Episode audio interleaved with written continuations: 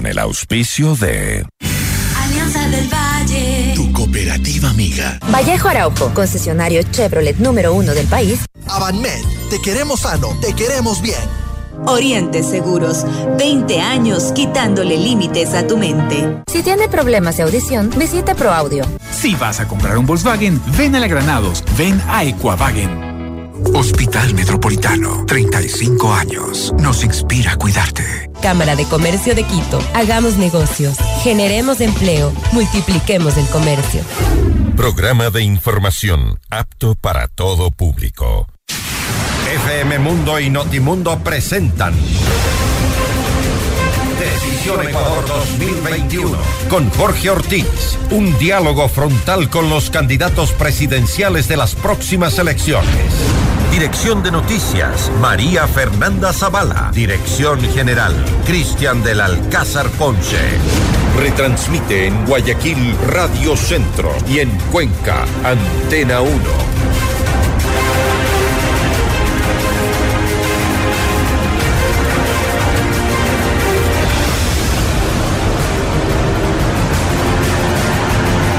Buenos días queridos amigos y gracias por su compañía, pero hoy debo empezar con otro agradecimiento. Sí, debo agradecer de todo corazón, conmovido, emocionado a esos cientos de trolls y de activistas feroces de las redes sociales que en las últimas dos o tres semanas, según he sido informado, me han llenado de insultos y descalificaciones, cientos y hasta miles de insultos.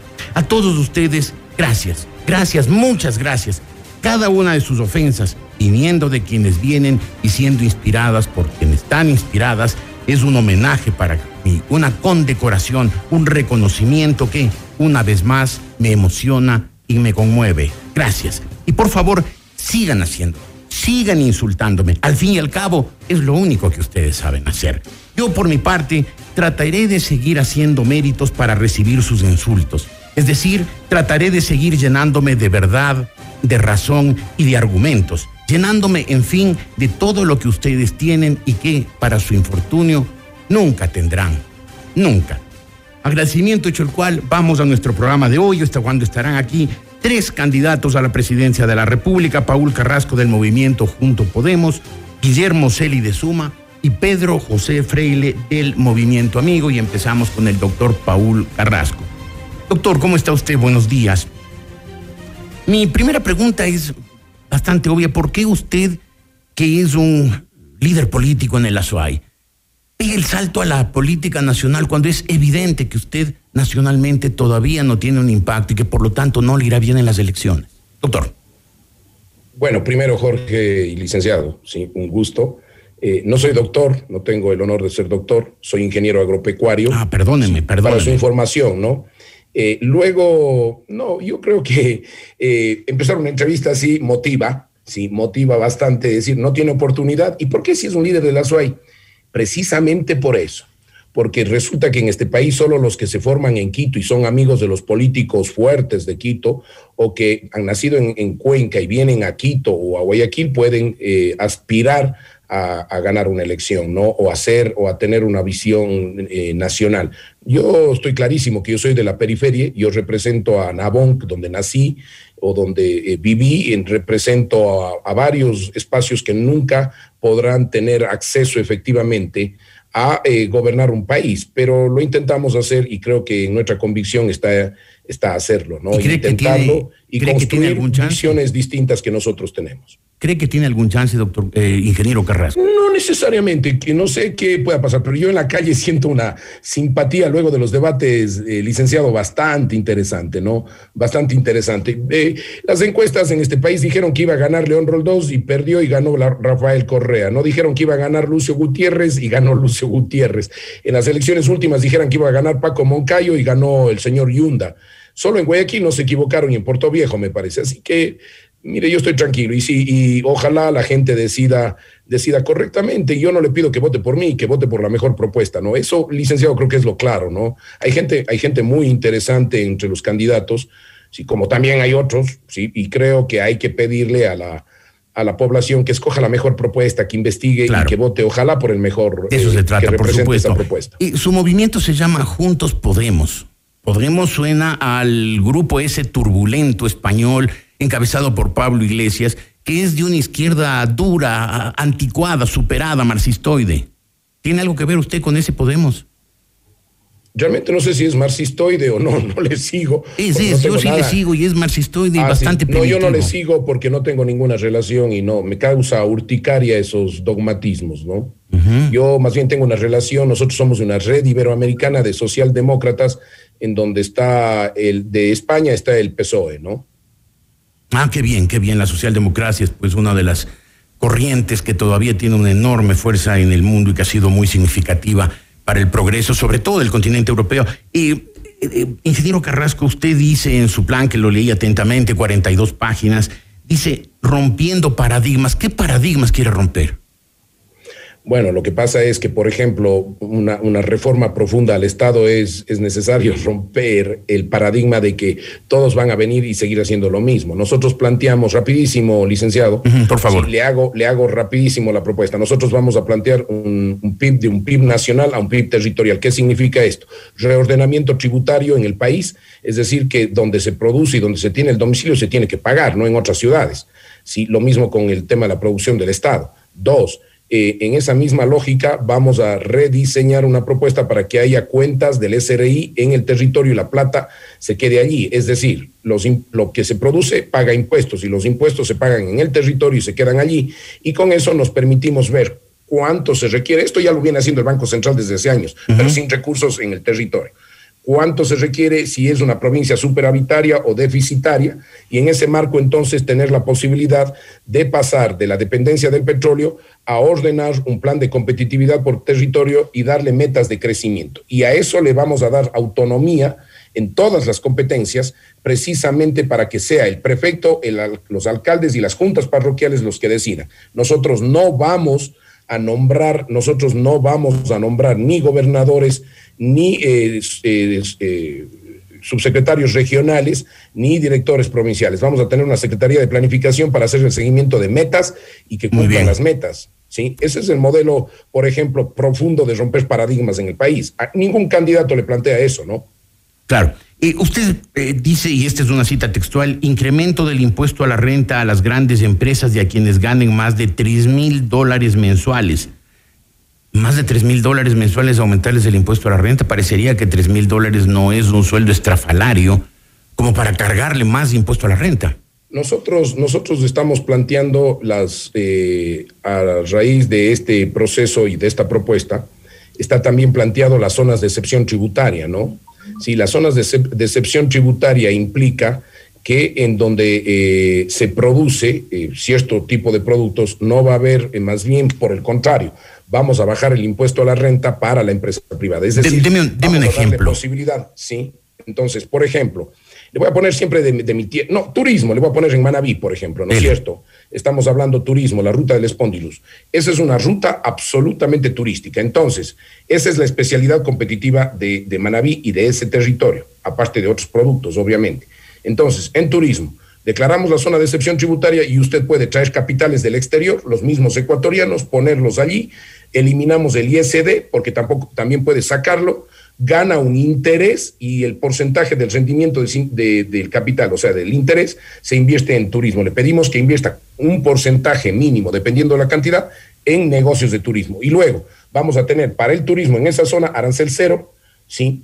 Eh, vamos a bajar el impuesto a la renta, en el producto va, vamos a bajar el IVA, y aquí quiero anunciar algo también. Sí, pero, pero en cambio, si usted a un funcionario de la provincia de Manabí que está trabajando ahí en esa ruta turística, eh, le cobra más impuesto a la renta, como propone en su plan de gobierno, porque gana más de 3 mil dólares mensuales, pues le está eh, causando un daño grave. No, porque yo en cambio le estoy planteando a usted, ¿sí? Bueno, esa es la teoría ortodoxa normalmente, ¿no? Pero yo en cambio le estoy planteando una medida de, ingreso, de financiamiento y de, bajo, y de reducción de la producción impresionante, pues. O sea, crédito al 2%, seguro en la producción agrícola, seguro agrícola. Es decir, fíjese, fíjese el tema liberal con el tema social. Entonces, lo que hacemos es bajamos, le damos liquidez y bajamos a los costos de producción eso le vuelve mucho más rentable y obviamente le permite también a otros ciudadanos pagar impuestos. Pero eso, a un empleado, a un guía turística, a un administrador no le no es su problema, eso es problema del, del, jefe de la empresa, mientras sí, pero va, a tener, va a tener este rato el, el 70% de la población está entre el subempleo y el desempleo, entonces vamos a generar empleo en el marco de la reducción de impuestos en zonas de excepción tributaria, ¿no? Ya, usted también dice, y en ese mismo párrafo. Es cómo levanta, cómo levanta, para mí, eh, licenciado, es cómo levanta usted si, eh, el nivel de producción, cómo le genera liquidez a la empresa y cómo la empresa genera mayor eh, oferta de trabajo y obviamente en la demanda que hay vamos a tener mucho más gente trabajando y esa gente, esa gente más la empresa en, en, en el mediano y largo plazo pagará tributos al, al Estado independientemente de lo que gane.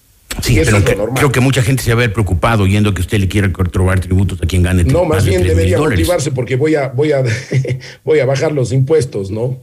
Ya, bueno, dice también el uso de tarifas arancelarias para contener las importaciones. ¿Qué importaciones quiere contener? Eh, por ejemplo, entonces, a ver, por ejemplo, nosotros planteamos un plan, le voy a, le voy a, plantear. Sí, muy brevemente, se produce naranja, por ejemplo, ¿no? Caluma, por decirle, ¿no es cierto? Entonces, o Manabí incluso, ¿sí? Entonces nosotros lo que planteamos es que hay ciertas materias primas que se requieren y que se requieren importar para eh, eh, producción de naranja, por decirle, ¿no? Entonces lo que hacemos es le bajamos el arancel porque esas materias primas no se producen.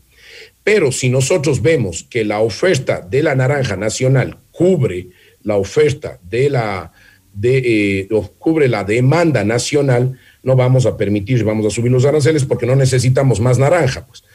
eso es proteccionismo, eso es proteccionismo. Primero, atenta contra los convenios internacionales, completamente a la Organización Mundial de Comercio. Y segundo, el proteccionismo nunca ha dado buen resultado en ninguna parte. Lo que da resultado es la competencia. Por eso el liberalismo funciona y el socialismo no. Bueno, eh, yo, yo, estoy, yo no creo ni en el liberalismo ni en el socialismo. Yo creo en un modelo nacionalista ecuatoriano con eh, dependencia del Ecuador y rescatando los, los modelos productivos de cada provincia, ¿no?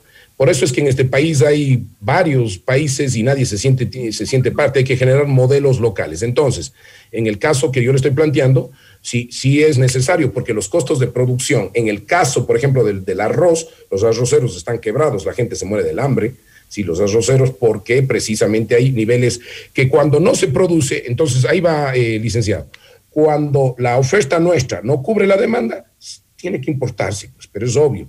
Pero cuando la oferta sobre eh, la oferta cubre la demanda, no podemos competir con productos de afuera. Entonces hay que manejarse en un modelo ¿sí? racional para el Ecuador y sin fundamentalismos ideológicos, sino pragmáticos y de un verdadero, de una verdadera administración.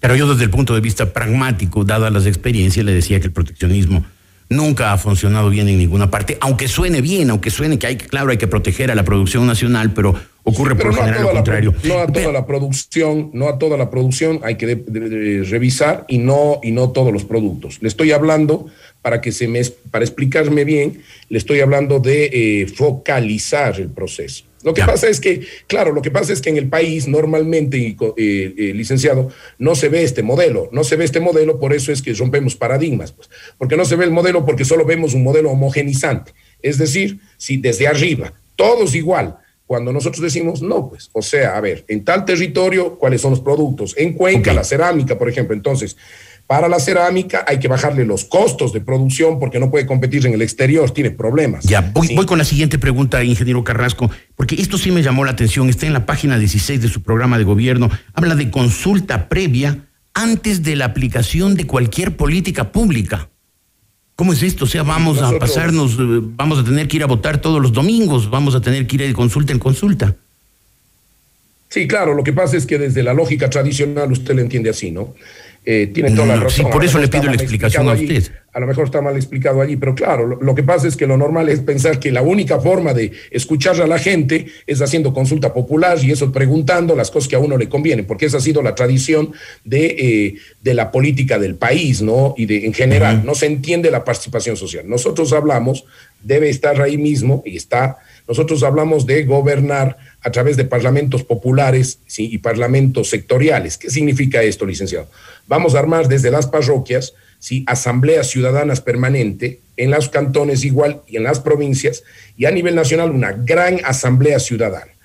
Esto voluntariamente, ¿no? Es decir, vamos a buscar la corresponsabilidad y entonces lo que implica es que los ciudadanos sean consultados permanentemente en términos de la, de la política pública. No, no, se, no nos llevemos a la consulta popular pensando que solo mm, es el hecho de llamar a elecciones, ¿no? Hay que tener la mente un poquito más amplia o nosotros nos equivocamos en la explicación. Trataré de tener la mente un poco más amplia para la próxima entrevista, ingeniero no, no, no, no, licenciado, pero yo lo que le planteo es, con todo el respeto, sí, y lógico, lo mismo vamos a hacer, por ejemplo, en, una, en parlamentos sectoriales por ejemplo, para el tema económico, vamos a armar un parlamento sectorial con los sectores productivos, porque yo creo mucho en la empresa privada global, este rato necesitamos que sirvan de ancla. Y finalmente, solo le digo una cosa, vamos a, constituir un consejo de gobierno. ¿Qué significa esto? Que por sobre el presidente va a haber un consejo participativo donde realmente se tomen las decisiones y los ministros serán eh, eh, técnicos, expertos, tecnócratas, expertos en modelos de gestión pública que lo único que tienen que hacer es que la política pública consensuada con los ciudadanos y en este Consejo de Gobierno se aplique. El presidente no va a ser la última palabra. Vamos a tener un consejo participativo. una última pregunta, una última pregunta, ingeniero Carrasco, porque lamentablemente el tiempo se nos viene encima. Estamos a, una semana de las elecciones. Usted plantea una serie de metas numéricas, cifras para su plan de gobierno. Por ejemplo, menciona que quiere bajar la pobreza extrema de 8,7 a 3,5, la pobreza multidimensional de, 3, de 35,1 a 27,4, la relación de ingresos de 24,3 a 20 entre el quintil más rico y el más pobre. ¿Cómo, ¿Cómo llega a esas cifras? Porque en su plan no hay ninguna explicación. No, lo que tenemos eh, son cifras, un gusto. Yo le voy, a, le, voy a decir, nosotros tenemos datos, todos los datos, lo hicimos desde eh, eh, datos del Banco Central, desde datos del mismo INEC, y armamos nuestro, nuestro plan, ¿sí? desde la perspectiva de indicadores haciendo nuestros propios indicadores. Le cuento que en el movimiento incluso se quiso plantear ahí en la propuesta un indicador que recogiendo lo de Bután querían plantear y lo de las Naciones Unidas el tema del indicador de felicidad. Mire, eh, lo hemos hecho recogiendo de, varias, de, varios datos y pusimos nuestro, nuestros indicadores, pero por una razón, Jorge porque, eh, eh, perdón, no Jorge, licenciado. No, Jorge, dígame Jorge, me siento más cómodo. Licenciado, con gusto, sí. No, lo que pasa es que una vez le dije licenciado eh, Jorge y entonces, sí, ¿se acuerda? No, no jamás. a mí me gusta que me digan Jorge porque así me llamo. Ya, licenciado. Entonces, si usted me dijera Pedro, entonces me pondría nervioso, ya no, así no me llamo. O peor, si me dijera no, Matilde. Me parece, no, lo que pasa es que una vez le dije licenciado, pero me pasó también con, con otro periodista amigo suyo y amigo mío también, pero bueno. Sí, y entonces le dije Jorge y me dijo licenciado, entonces por eso con respeto. Pero verá, el tema es el siguiente. Eh, eh, yo creo que un, plan tiene, debe tener definitivamente indicadores, ¿sí? Y, así, vea, no sean creíbles. Si usted no cree en los, en los, indicadores, son muy, muy ambiciosos. Tenemos todo un plan global que muchas cosas no están allí porque se discutió, pero mire, el plan original que yo escribí es de 180 páginas yo lo hice, yo lo hice, nos redujeron ahí, la democráticamente se discutió. Y así lo vamos a hacer con el Ecuador. Por ejemplo, a los municipios le vamos a poner, eh, le vamos a poner eh, indicadores de crecimiento, indicadores de cumplimiento. Con la corrupción nos vamos a poner indicadores. Y obviamente uno de los indicadores será traer a los ladrones también y meterles presos. Eso, muy buena idea, eso me parece eh, excelente. Hay que traerlos y, tenga la seguridad que, lo devuelvan la plata. se llevaron mucha plata. ¿Cómo? Que hay que traerlos, que devuelvan la plata porque se llevaron mucha plata y además todos sabemos quiénes son y la justicia ya las ha condenado. En fin, ingeniero Carrasco, qué pena no poder seguir con esta conversación tan interesante para el público y tan amena para mí. Le agradezco mucho por haber estado aquí. Él es el, el ingeniero Paul Carrasco, candidato a la presidencia de la República. Hacemos un corte, volveremos con ustedes enseguida. Gracias. Ya volvemos con Decisión Ecuador 2021 con Jorge Ortiz. Diálogo directo, frontal y sin tapujos con los candidatos presidenciales. No te pierdas nuestros informativos Notimundo en vivo en la app FM Mundo 98.1. Siempre bien informado. Inicio del espacio publicitario.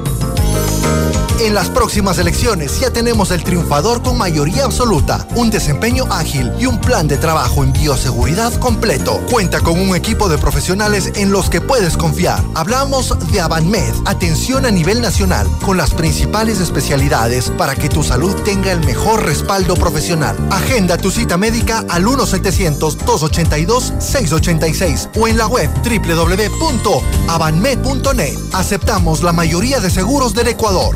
Avanmed, te queremos sano, te queremos bien. Ven a Equavagen y comienza el 2021 con un Volkswagen T-Cross. Motor 1.6 litros, 110 caballos de fuerza, desde 24.990. T1, motor 2.0 turbo, 180 caballos de fuerza, desde 36.990. Visítanos y pide una prueba de manejo de tu próximo Volkswagen. Si vas a comprar un Volkswagen, ven a la Granados, ven a Equavagen.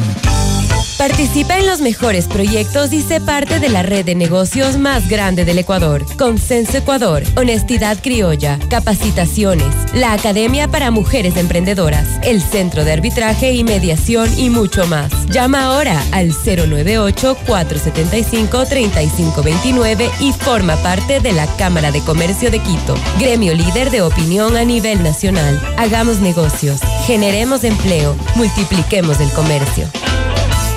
En estas elecciones, escucha bien las propuestas de los candidatos. Si tiene problemas de audición, visite ProAudio, una empresa ecuatoriana con 34 años de experiencia conectando a más de 140 mil pacientes. Contamos con 22 agencias a nivel nacional. Agende una audiometría totalmente gratis llamando al teléfono 22 60 822. ProAudio. Clarita, ¿cómo le va con la panadería? Muy bien, vecino. A pesar de la crisis, compramos un nuevo horno con el que sacamos más pan en menor tiempo. Todo gracias a la cooperativa Alianza Alianza del Valle, que está dando créditos a los negocios que siguen produciendo. ¿Y qué hay que hacer, Clarita? Es facilito. Ingrese a Facebook o a la web alianzadelvalle.fin.es, llene su solicitud de crédito y luego un asesor virtual le contactará. Ah, y sin salir de casa.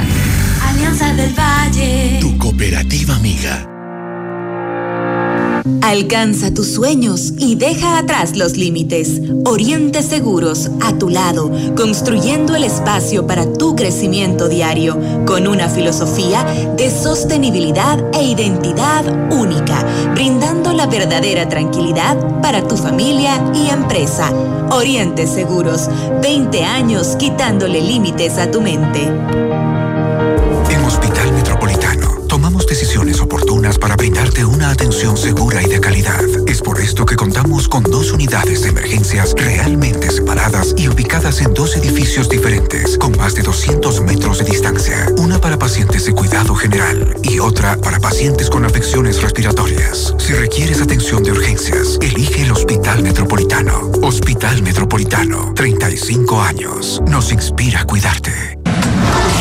Vallejo Araujo, concesionario Chevrolet número uno del país, con presencia en Quito, Guayaquil, Manta y Puerto Viejo. Les invitamos a nuestros locales y conocer nuestra extensa gama de vehículos, livianos y pesados, completamente renovados. Adquiere tu Chevrolet con los mejores beneficios. Entrada desde 500 dólares. Cuotas desde 399 dólares. Matrícula gratis. Y todos nuestros vehículos son accesorizados.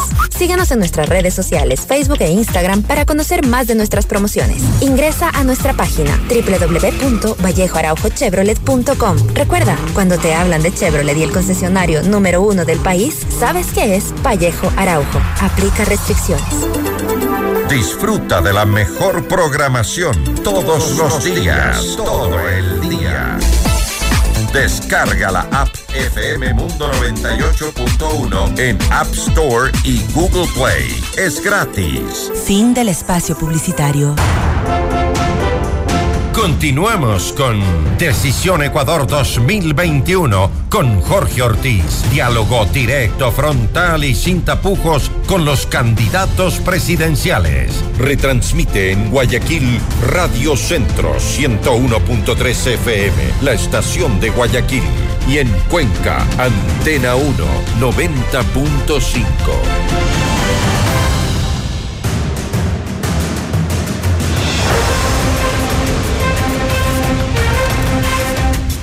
Ahora está aquí el doctor Guillermo Celi, él es candidato a la presidencia de la República por el movimiento Suma. Eh, doctor Celi, ¿cómo está usted? Buenos días.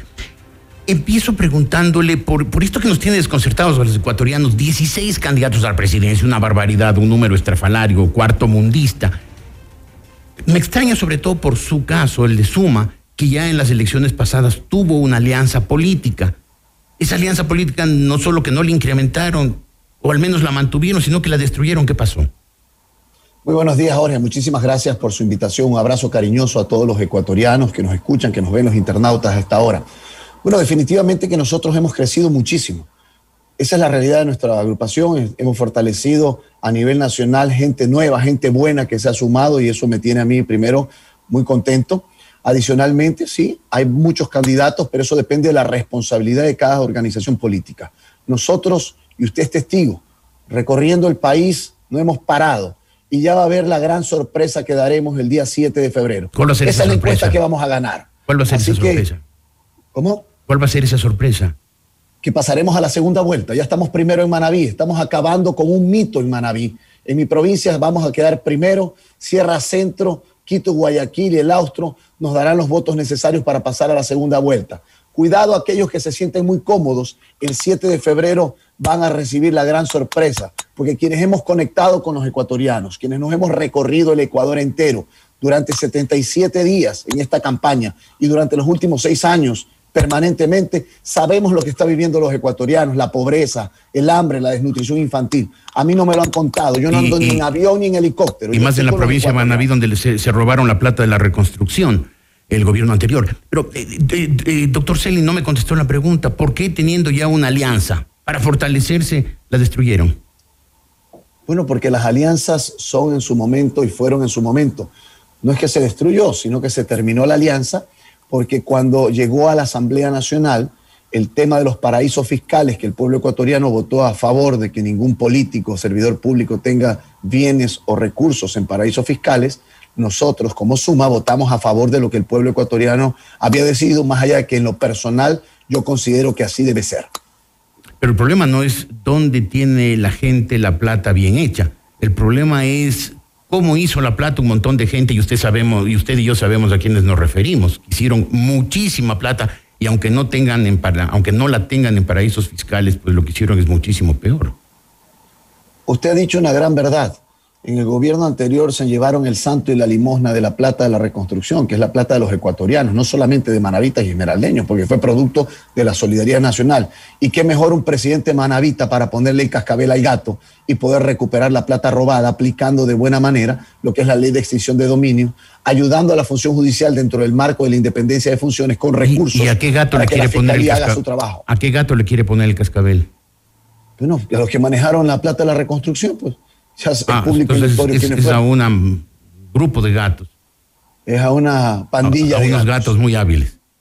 pero muy hábiles y sinvergüenzas. Ajá. Y a usted les quiere poner el cascabel, yo preferiría que les pusiera el grillete o las barras o el uniforme de presidiarios. Bueno, es que es una forma figurativa. Alegórica, le entiendo, hecho, le claro, entiendo, doctor. Celi. Por supuesto que sí le entiendo. Eh, usted habla de hacer una consulta popular para reformas constitucionales. Están explicadas eh, eh, eh, en, en la página 12, pero quisiera que en muy pocas palabras nos dijera cuáles son las dos o tres reformas básicas. Bueno, fundamentalmente la una es eliminar el Consejo de Participación Ciudadana, como siempre lo he dicho, es un ente artificial creado para tomarse por asalto los órganos del control. Lo dije en el año 2007 y el tiempo lamentablemente me dio la razón. Fue lo que sucedió. Y el otro tema, una reducción del número de legisladores, que es importante realizarla, y otras eh, reformas que yo creo que van a tener que darse, porque yo veo que esta ley de extinción de dominio no va en buen camino. Parece que el Ejecutivo la va a vetar. Y yo no tengo ni un pelo en la lengua. Yo la pondré en texto íntegro en consulta popular para que todos los ecuatorianos la aprobemos. Con una figura que la planteé cuando fui legislador. Lamentablemente solo obtuve 59 votos. Incautación y remate de los bienes de los corruptos. Esa es la clave para recuperar la plata robada. Y la pondré en consulta popular.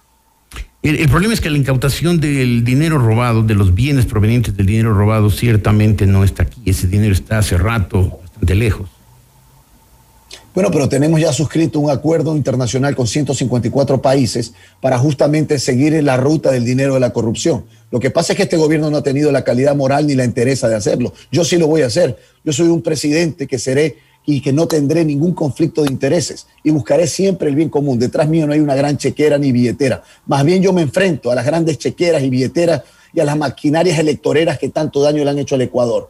Usted mismo, Jorge, ha dicho, se necesita un recambio generacional en el país. Aquí estamos. Aquí estamos en recambio generacional. Me estoy jugando la vida patrióticamente por transformar el Ecuador, ya con poca voz, pero con las fuerzas intactas por el cariño que recibo a lo largo y ancho del Ecuador para poder transformar este país que lo amo profundamente. Veo que en su programa de acción usted eh, es uno de los pocos candidatos que defiende abiertamente la minería con restricciones, desde luego. ¿No le va a quitar esos votos después de lo bien vendida que está la campaña antiminera? Mire, Jorge, yo soy un hombre que digo la verdad, duela lo que duela, cueste lo que cueste. Yo lo primero que haré es develar los nombres y apellidos de quienes tienen concesiones mineras en el Ecuador y en qué gobiernos han sido entregadas y cuál ha sido su destino. Porque ¿Qué, tiene, ¿qué tiene, eso de malo? Secreto. ¿Qué tiene eso de malo tener concesiones mineras si fueron legítimamente no, obtenidas? No tiene nada de malo, pero se debe saber quiénes la tienen y quiénes no han operativizado la concesión minera y qué están buscando, por qué no han puesto a funcionar. Segundo, voy a develar y a luchar frontalmente contra la minería ilegal la minería ilegal está generando 450 millones de dólares, igual lo que generan 450 millones de dólares las exportaciones de flores, pero esas sí generan tributos para el Estado. La minería ilegal solo es para ellos, para los mineros ilegales que contaminan terriblemente el medio ambiente. En mi caso, yo iré a minería que permita una gran protección al medio ambiente y un resarcimiento social a los sectores por donde va a pasar la minería. Eso será fundamental. Pero adicionalmente, vamos a vender oro y cobre terminado, en producto terminado. Hoy día se entrega cascajo y la beta. Y ahí no sabemos realmente qué es lo que se está yendo del país. Vamos a ir al proceso terminado. Usted no va, usted no va a sacar oro de los celulares, ¿no? ¿Cómo? No va a sacar oro de los celulares. No, pues eso simplemente a un títere del titiretero que nadie les cree y que van a, en las urnas van a ver lo que va a pasar este 7 de febrero, porque bueno, si usted los ve con toda la opulencia y uno se pregunta, ¿y dónde sacan tanta plata para tener unos camiones, brandeos, gente con ellos? Pues bueno, la gente no come cuento, pues la gente está cansada. Yo me recorro el país, ya he recorrido las 24 provincias en 37 días y la gente no come cuento, la gente está cansada de esa politiquería, la gente quiere dar vuelta a la página a esos 14 años de permanente violencia, confrontación, división. Yo seré el presidente de la unidad nacional, eso es lo que quiere el país.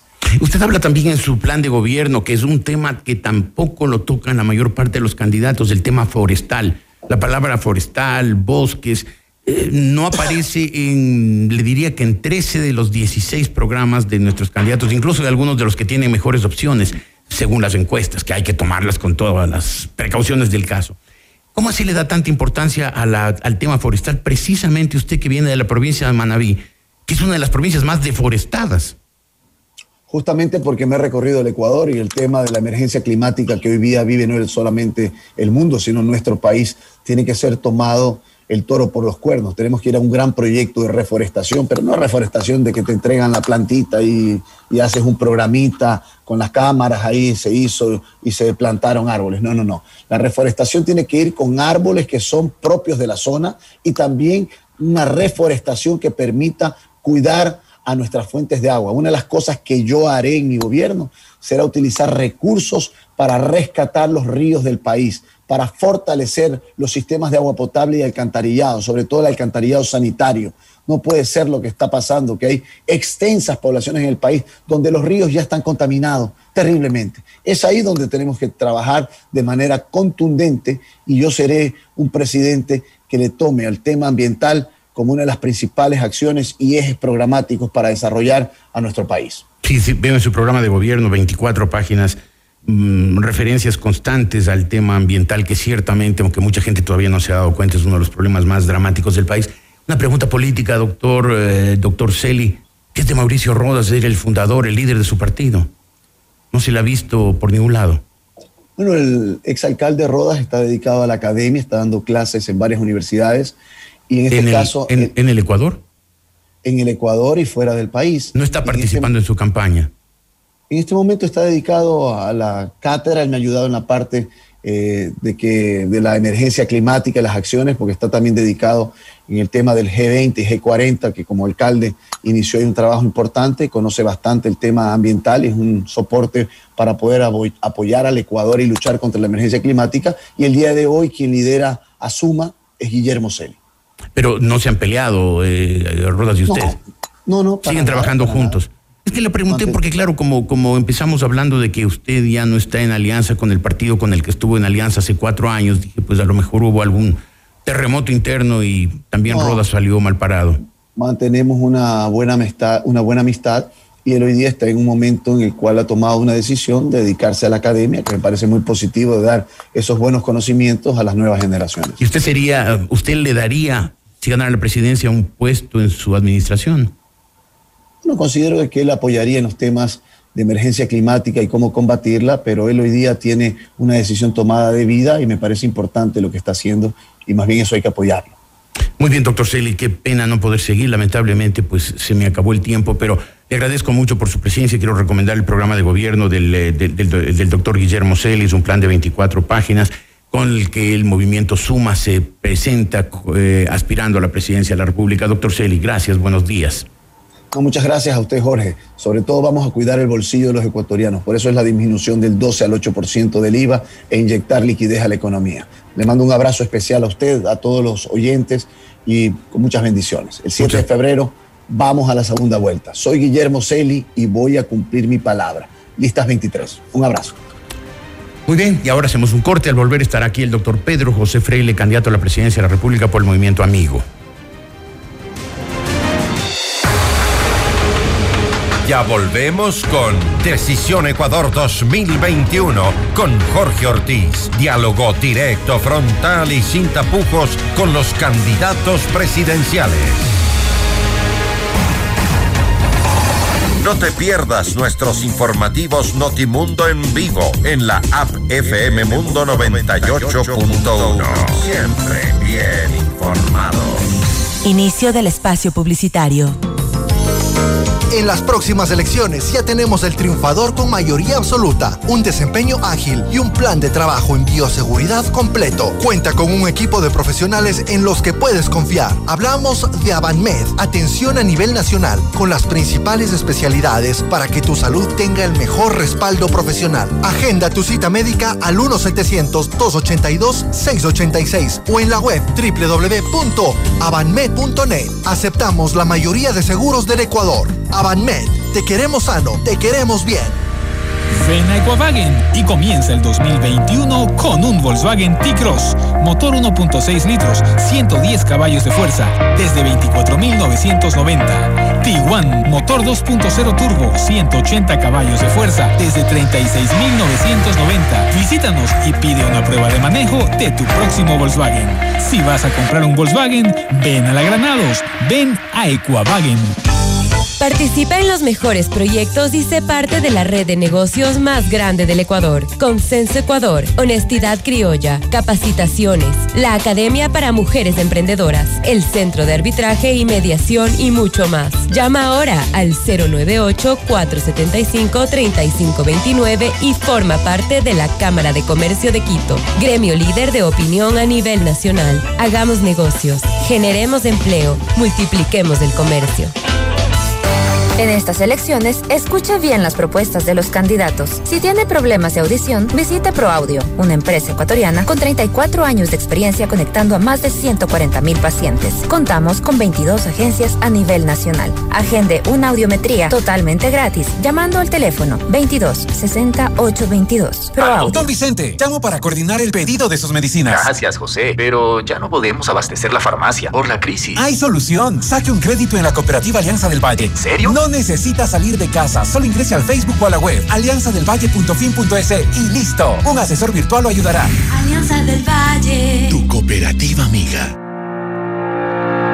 Alcanza tus sueños y deja atrás los límites. Oriente Seguros, a tu lado, construyendo el espacio para tu crecimiento diario, con una filosofía de sostenibilidad e identidad única, brindando la verdadera tranquilidad para tu familia y empresa. Oriente Seguros, 20 años quitándole límites a tu mente. Decisiones oportunas para brindarte una atención segura y de calidad. Es por esto que contamos con dos unidades de emergencias realmente separadas y ubicadas en dos edificios diferentes, con más de 200 metros de distancia. Una para pacientes de cuidado general y otra para pacientes con afecciones respiratorias. Si requieres atención de urgencias, elige el Hospital Metropolitano. Hospital Metropolitano, 35 años. Nos inspira a cuidarte. Vallejo Araujo, concesionario Chevrolet número uno del país, con presencia en Quito, Guayaquil, Manta y Puerto Viejo. Les invitamos a nuestros locales y conocer nuestra extensa gama de vehículos livianos y pesados completamente renovados. Adquiere tu Chevrolet con los mejores beneficios. Entrada desde 500 dólares. Cuotas desde 399 dólares. Matrícula gratis. Y todos nuestros vehículos son accesorizados. Síganos en nuestras redes sociales, Facebook e Instagram para conocer más de nuestras promociones. Ingresa a nuestra página www.vallejoaraujochevrolet.com. Recuerda, cuando te hablan de Chevrolet y el concesionario número uno del país, sabes que es Vallejo Araujo. Aplica restricciones. Disfruta de la mejor programación todos los días, todo el día. Descarga la app FM Mundo 98.1 en App Store y Google Play. Es gratis. Fin del espacio publicitario. FM Mundo y Notimundo están presentando Decisión Ecuador 2021 con Jorge Ortiz. Mire todos los programas completos en nuestro canal de YouTube FM Mundo Live.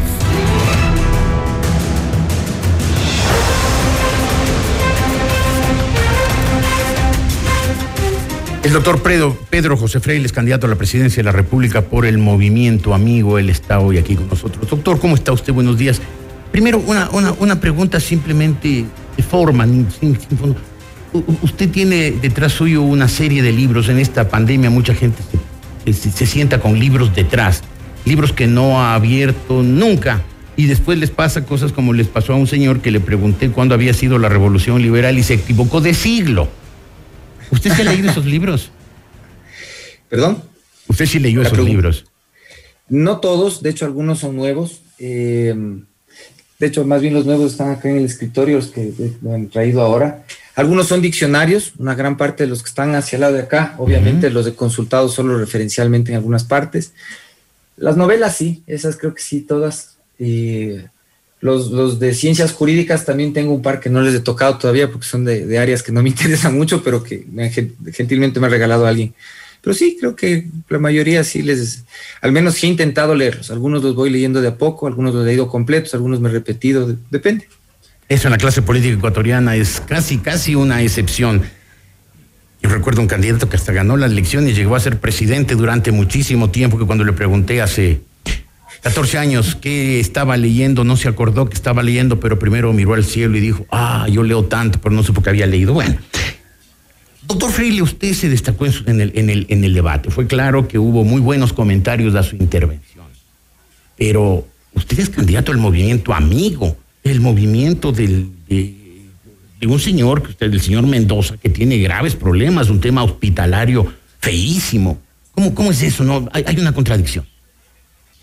Más que una contradicción, Jorge, realmente yo creo que es, uh, es la manera en la que hemos decidido asumir la responsabilidad de participar en política.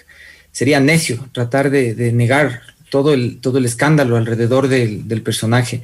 De hecho, de una u otra manera es la razón que nos permitió poder permear, ingresar, adherirnos y, tomar control del movimiento. Hace, más de tres años comenzamos a hacer el plan.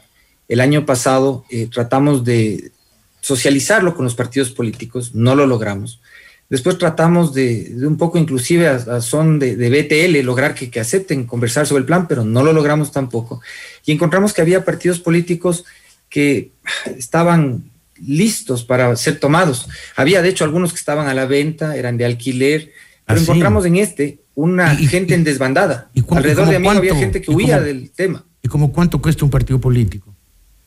Ah... La verdad no tengo idea, porque nosotros no pagamos por esto y no pagaríamos jamás por la participación política. Lo que hicimos fue adherirnos. O sea, a riesgo de ya. todo, nuestra decisión fue ser adherentes permanentes del movimiento y utilizarlo a pesar de todo el proceso mediático. Primero lo estudiamos jurídicamente, naturalmente, no es que estamos locos. El vehículo jurídicamente es perfecto.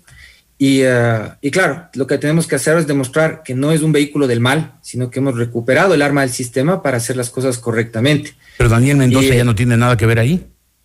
¿El quién? Daniel Mendoza? No, no tenemos evidencia legal. Yo creo que detrás del movimiento originalmente había un montón de fuerzas. Con o sin Mendoza había un montón de fuerzas del socialismo del siglo XXI que pensaba crear probablemente el vehículo para, para utilizarlo. Lo que no sabían, se les durmió el diablo, porque como estaban en huida, entró gente al movimiento, ejerció democracia y se quedó con el movimiento. O sea, el, socialismo del siglo XXI pensaba tener incluso sucursales, o sea, no solo creo que tiene, llevarse el dinero, sino también la oposición. A ver, Jorge, el, partido de, de, Jimmy Jairala, que de hecho le mando saludos porque me cae muy bien el señor, es un satélite del socialismo del siglo XXI, justicia social, libertades pueblo. Eh, el mismo partido de mi amigo Paul Carrasco, que me parece un tipo muy simpático, muy agradable, también son satélites del mismo proceso. Ellos todos, Alianza País, todos son garantes del mismo modelo de, quisiera decir pensamiento, pero digamos que del mismo modelo. Sí, pensamiento sería poco aventurado decir el mismo pensamiento. Eh, pero en, todo caso, volvamos ya, veamos el, lado bueno. usted me dice, Mendoza ya no tiene nada que ver en amigo, le tomo la palabra. Usted, empecé diciéndolo, se, eh, se, destacó en ese, en ese debate. Eh, ¿Qué hizo distinto? ¿Qué, cree que hizo bien? Sabe que es, sería mal pasarse de chévere teniendo ese nivel de contendientes. Yo creo que hice, lo que hice fue... ya me dijo todo. sí, lo, dije al final, de hecho fue de verdad aburrido estar ahí. Estaba pensando incluso tener un discurso, el único discurso pensado que teníamos era el de cierre. Pero yo creo que, que lo que hace falta es decir las cosas como se piensan, no como la gente quiere oír y, el nivel que tenemos es malo. Por eso yo digo, lo mínimo que deberíamos ver en alguien que aspira a un servicio público es el Pedro José Freile. De aquí para arriba, yo no soy mucha cosa, yo soy lo que el promedio de ciudadanos es o, debería ser si tiene interés en algo por la sociedad, no lo mejor, solo lo mínimo. Eh, sin embargo, en su, su, plan de gobierno eh, insiste en una expresión que me pareció importante, pensar en grande. ¿Cuál es el mensaje? Que tenemos, buscar, tenemos que buscar personas mejores que nosotros, tenemos que pensar utopías más grandes que las que han pensado las generaciones anteriores, empoderar a los más jóvenes, que de hecho les digo pandemials. Los pandemials son gente que sabe más, de pronto no tiene más sabiduría, porque obviamente no tiene, no tiene experiencia, de hecho nosotros mismos todavía estamos a medio hacer, pero hay que buscar mejores personas que nosotros para que se interesen en el servicio público. Y es una aspiración que tenemos que poner bien alta para que este país pueda llegar lejos interesante término este de pandemias. Pero cuando habla de pensar en grande, está diciendo que el Ecuador está pensando muy en chiquito, que seguimos siendo eh, intelectualmente aldeanos y, que tenemos que pasar a una nueva etapa de civilización. La verdad es que, o, sea, usted, usted, es un problema hablar con usted, Jorge, porque dice las cosas bien. Eso tampoco pasa usualmente en muchas entrevistas, pero es así. Y, es un problema que no solo es del Estado, es un problema de todos los ciudadanos. No somos gente que, ha, superado la etapa mental de, querer empoderarse. la empresa privada todavía tiene muchas deudas pendientes con, la capacidad liberal de desarrollar negocios. Estamos pensando siempre volver los ojos al Estado como última línea para que nos lance la boya, en lugar de aprovechar, porque siempre hay cosas que aprovechar para hacer más. El otro día me reuní con los rectores de universidades y decían, ¿y cómo nos va a garantizar y cómo nos va a cumplir y cómo va a ser? A ver, comencemos por, o sea, levante la mano el que, el, que más patentes de invención ya registró, el que aprovechó del marco legal este que muchas cosas es absurdo para usarlo positivo y crear, por ejemplo, alianzas como las que hizo la Universidad de Mainz con BioNTech. ¿Cuánto reciben ustedes de regalías sobre los derechos de autor y, y las investigaciones científicas que ustedes han logrado construir con otras universidades o con la empresa privada, local e internacionalmente? Mutis por el foro porque estamos sentados a ver a qué horas nos cumplen el presupuesto. Entonces, ese estadocentrismo que es, la peor condición en la, que, en la que estamos anclados, es lo que hay que romper. Porque los ecuatorianos somos ingeniosos, somos capaces de salir, sobrevivimos donde sea, hasta hablando ruso, en donde sea salimos. Menos aquí, porque estamos acostumbrados a pensar que el Estado tiene que regalarnos todo. Derechos y garantías. Voy a tratar de ir ahora a hacer una entrevista, un entrevistador normal para, para y, le voy a preguntar cosas obvias sobre su programa. Por ejemplo, noto que no, usted... No, está, chévere. a mí también me gusta la conversación, pero no, no yo prefiero filosofar que, que, las cosas diarias de la política. eh, sumida en la cloaca del socialismo del siglo XXI, pero, pero, pero en fin, la gente a lo mejor quiere saber algo de su programa de su gobierno. Creo que usted habla abiertamente de petróleo y minería. Sí. ¿Le parece que por ahí va la, recuperación del país? La, la razón para enfrentar el tema del petróleo como primera condición de mínima subsistencia y recomposición de, las finanzas públicas y de la cadena de pagos internos de la economía no es que tenga, bueno, yo soy abogado en el área petrolera, es ahí donde está mucha de mi experticia, aquí, Colombia, Perú y Chile, pero eh, no es solamente esa la, razón, sino que el Ecuador tiene que solucionar creando nuevos, nueva, nueva plata, como le decimos a la gente, plata propia, eh, exportando, que es la única manera de recomponer la economía. Conseguir préstamos se puede siempre, pero lo que necesitamos es plata propia. Y el petróleo es lo único que podemos exportar, que conocemos cómo sacar tecnológicamente, podemos aprovechar y con una reorganización rápida de la contratación podemos provocar sin dinero del Estado. Es lo más importante, porque el, problema que ha tenido nuestra industria es que durante 40 años con visiones más o menos abiertas, ha optado siempre por el estadocentrismo y le ha dado la chequera de la compra de servicios a los políticos, no a los técnicos siquiera, sino a los políticos que tienen la misión de comprar, no de producir. Entonces, eso provoca inclusive insuficiencias a nivel presupuestario y seguimos buscando plata para endeudarnos, para comprar servicios que no logramos pagar, cuando lo que tenemos que hacer es provocar inmediatamente el acceso de inversiones que asumen la función social del sector privado, que es tomar los riesgos para que el Estado pueda dar certezas y producir la duplicación de nuestra producción en 10 meses, asunto que de hecho me ha cuestionado por ahí algún otro candidato que cree que el asunto es de hacer en cuatro años. No, nosotros tenemos que aspirar a liquidar nuestro petróleo mientras haya avidez de los mercados por adquirirlo. Después de 10 años ya es muy tarde. De pronto podemos perder, vender la décima parte de lo que tenemos en reservas para utilizar en, en refinerías de polímeros o textiles, pero ya no vamos a poder utilizarlo dentro del mercado de la energía. Así que, de hecho, la, apuesta es que los jóvenes, que son más limpios de mente, que aspiran a un mundo más sustentable, nos ayuden a construir ese Ecuador que no depende de lo extractivo, hoy aprovechando con oportunidad lo que podemos vender. Pero usted La minería vamos a apoyarla, pero es una apuesta distinta del petróleo porque es una apuesta de largo plazo. Es una apuesta que requiere de 15, 18, 20 años para poder llegar a una fase en la cual incluso tengamos valores agregados para exportar. Pero, hay que apostar a largo plazo siempre, ¿no? Pero, pero usted, habla, eh, usted habla en su plan de gobierno que, su, que la recuperación de la economía después de toda esta tragedia, 10 años de mala administración y ahora 4 años de falta de liderazgo político y, pandemia incluida, pues la recuperación empezará en 10 meses. Parece como un plazo. O más rápido que eso no hay como, Jorge, es imposible. No, no, me parece poco incluso. Eh, no es tanto si usted considera, le voy, a poner le voy a poner el ejemplo clarísimo. Cuando usted licita un contrato de participación en el Ecuador, casos, caso de, cierto de los últimos que se licitaron en 2018, nos demoramos dos años en lograr la licitación solamente porque gracias los políticos están dedicados a conseguir cómo cuadran el lobby para permitir que sucedan. En Colombia el mismo contrato demora tres semanas. Tres semanas contra dos años. O sea, no, es que se, los colombianos no es que nacieron con un ADN diferente o están superdotados. No, no. Simplemente están concentrados en lograr el resultado. Y para hacer esto lo que hay que poner por delante son técnicos, tanto en la parte de contratación, la procura, como en la parte técnica, porque la información sobre los campos es, casi pública. De hecho, hay el Banco de Información Petrolera, pero todos los cálculos sobre la manera de llevar el, desempeño en cada pozo, en cada infraestructura a intervenir, en cada ducto a reparar, eso ya existe. O sea, el mapa de lo que hay que hacer tenemos más que claro. No solo nosotros, toda la industria. Lo que necesitamos es que la industria se active y que el Estado saque la mano de ahí, la mano de los políticos. Doctor Freile, como me gustaría seguir conversando con usted, quiero destacar que en su programa de gobierno, que lo leí con, mucha atención, no solamente como una obligación, usted plantea una serie de temas que ninguno, ningún otro de sus 15 rivales plantea. Por ejemplo, usted especifica eh, elementos concretos de una lucha antinarcóticos habla de ampliación de la red de parques nacionales, habla del bienestar animal, algo absolutamente sorprendente. Y, lo raro es que además cuando habla de bienestar animal no habla de la clase política, sino de los animales. Eh, pero, pero lamentablemente no tengo mucho tiempo.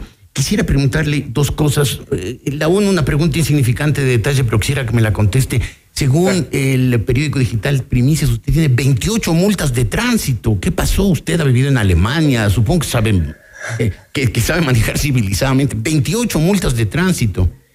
Puede ser, verá, muchas, de hecho, si usted se fija, son en el periodo que nosotros llamamos de, resistencia, en una época en la cual, de hecho, físicamente tuvimos que huir varias veces de, la Senaín durante los periodos de manifestaciones en los cuales dábamos abasto, abasto y, apoyo a, las marchas de distintas clases sociales en las cuales encontrábamos una expectativa de que pueda alargarse el gobierno. Eh, muchas de esas tienen que ver con eso, casi todas con el activismo, pero son bien puestas, le digo todas, y todas ah, probablemente por exceso de velocidad o pasarnos el, peaje a toda madre. Eh, algunas por ahí también pueden ser de mi mujer en, algún apuro, pero la mayoría son mías. Espero que las, sean las ocho, las 28 últimas. Este, verá, si es que nos toca ir rápidamente a apoyar una causa social, vamos a tener que perder los puntos porque nada nos va a detener. Y, la última pregunta, doctor Freire, partamos de la hipótesis de que usted no gane la presidencia de la República en esta elección. ¿Seguirá en la política? Sí, siento que eso también es algo responsable.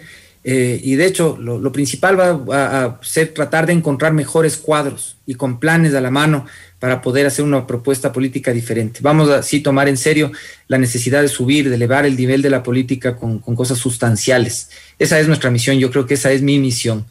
Y claro, igual tengo que seguir trabajando porque de esto no se vive, pero, pero voy a estar activo, definitivamente. Si es que no ganamos, esperamos y aspiramos a que puedan, los, quien sea que llegue, si no somos nosotros, por cualquier error cósmico, que tome en cuenta los elementos útiles, pragmáticos y desprovistos de ideologización u odio que contiene nuestro plan. Muy bien, doctor Freire, ojalá así sea. El Ecuador necesita que la gente participe en la política, que no se desentienda y que no crea, como lamentablemente cree mucha gente que democracia es ir a votar y permitir que quien gane haga lo que le da la gana, incluso se lleve las, la, gran parte de la bonanza económica que tuvo el Ecuador durante los primeros años de este siglo. Doctor Freire, muchas gracias, buenos días. Un honor, licenciado, y muchas gracias por haberme recibido. El doctor Pedro, eh, Pedro José Freire, candidato a la presidencia de la República por el movimiento Amigo. Un corte. Ya volvemos con Decisión Ecuador 2021 con Jorge Ortiz. Diálogo directo, frontal y sin tapujos con los candidatos presidenciales. No te pierdas nuestros informativos Notimundo en vivo en la app FM Mundo 98.1. Siempre bien informados. Inicio del espacio publicitario. En las próximas elecciones ya tenemos el triunfador con mayoría absoluta, un desempeño ágil y un plan de trabajo en bioseguridad completo. Cuenta con un equipo de profesionales en los que puedes confiar. Hablamos de Avanmed, atención a nivel nacional, con las principales especialidades para que tu salud tenga el mejor respaldo profesional. Agenda tu cita médica al 1-700-282-686 o en la web www.avanmed.net. Aceptamos la mayoría de seguros del Ecuador. Avanmed, te queremos sano, te queremos bien. Ven a Equavagen y comienza el 2021 con un Volkswagen T-Cross. Motor 1.6 litros, 110 caballos de fuerza, desde 24.990. T1, motor 2.0 turbo, 180 caballos de fuerza, desde 36.990. Visítanos y pide una prueba de manejo de tu próximo Volkswagen. Si vas a comprar un Volkswagen, ven a la Granados, ven a Equavagen.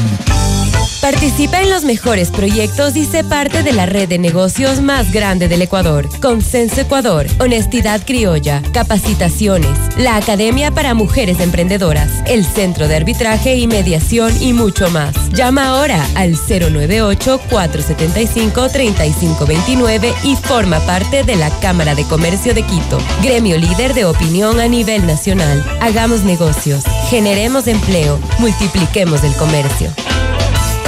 En estas elecciones, escuche bien las propuestas de los candidatos. Si tiene problemas de audición, visite ProAudio, una empresa ecuatoriana con 34 años de experiencia conectando a más de 140 mil pacientes. Contamos con 22 agencias a nivel nacional. Agende una audiometría totalmente gratis llamando al teléfono 22 60 822. ProAudio. Clarita, ¿cómo le va con la panadería? Muy bien, vecino. A pesar de la crisis, compramos un nuevo horno con el que sacamos más pan en menor tiempo. Todo gracias a la cooperativa Alianza Alianza del Valle, que está dando créditos a los negocios que siguen produciendo. ¿Y qué hay que hacer, Clarita? Es facilito. Ingrese a Facebook o a la web alianzadelvalle.fin.es, llene su solicitud de crédito y luego un asesor virtual le contactará. Ah, y sin salir de casa. Alianza del Valle. Tu cooperativa amiga. Disfruta de la mejor programación todos los días, todo el día. Descarga la app FM Mundo 98.1 en App Store y Google Play. Es gratis. Fin del espacio publicitario. Estamos presentando Decisión Ecuador 2021 con Jorge Ortiz.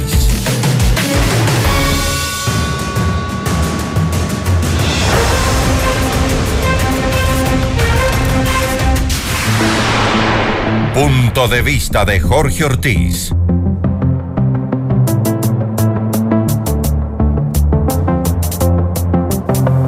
Termino esta serie de entrevistas, queridos amigos, con una sensación de tristeza cercana a la desolación. Y es que nuestra clase política nos ha fallado una vez más. Veamos, el domingo 7 los ciudadanos tendremos que elegir al próximo presidente de una lista de 16 candidatos. Sí, 16. Muchos de ellos, la mayoría, unos desconocidos totales hasta hace unas pocas semanas y también la mayoría de ellos, personas sin el talento, la experiencia y los conocimientos para gobernar un país tan complejo y tan frágil como el Ecuador. Y sin embargo, allí los tenemos, en plena, en plena campaña, gastando casi todos ellos dinero de los contribuyentes, ofreciendo cama, dama y chocolate, o peor todavía, dinero en efectivo, o cientos de miles de viviendas y de puestos de trabajo con una irresponsabilidad brutal y con una maldad grosera. ¿O no es irresponsable y, y malvado ofrecer dádivas y regalos a cambio de votos en vez de ofrecer oportunidades y posibilidades para que cada persona con su empeño, su esfuerzo y su capacidad construya dignamente su propia prosperidad y al hacerlo contribuya a la prosperidad de toda la sociedad? Ninguna sociedad, ninguna, nunca ha llegado a ser próspera, estable y segura a punta de limosnas. Ninguna. Sí lo han logrado, en cambio, las que han puesto dedicación, entusiasmo y sacrificio. Recordemos aquello de Winston Churchill en 1940, de sangre, sudor y lágrimas. Pero además, en verdad hay en el Ecuador 16 personas, 16, en capacidad de sacar al país de la crisis hondísima en la que está, causada por 10 años de correísmo, es decir, de despilfarro, corrupción y engaño, y de cuatro años de ausencia de un liderazgo político firme y confiable. 16 candidatos. La consecuencia será que, una vez más, prevalecerá el voto útil. Es decir, no la búsqueda del mejor, sino la decisión de votar pensando tan solo en evitarle al país el mal mayor del populismo, el autoritarismo y el caudillismo. Sí, esa será la decisión, no desperdiciar el voto dándoselo a quien no tenga posibilidades ciertas de ganar. En fin, qué pena. Gracias. Aquí me despido hasta el viernes próximo en que vendremos 48 horas antes de la elección con un análisis de la, situación política electoral a las puertas de esa elección. Gracias, buenos días.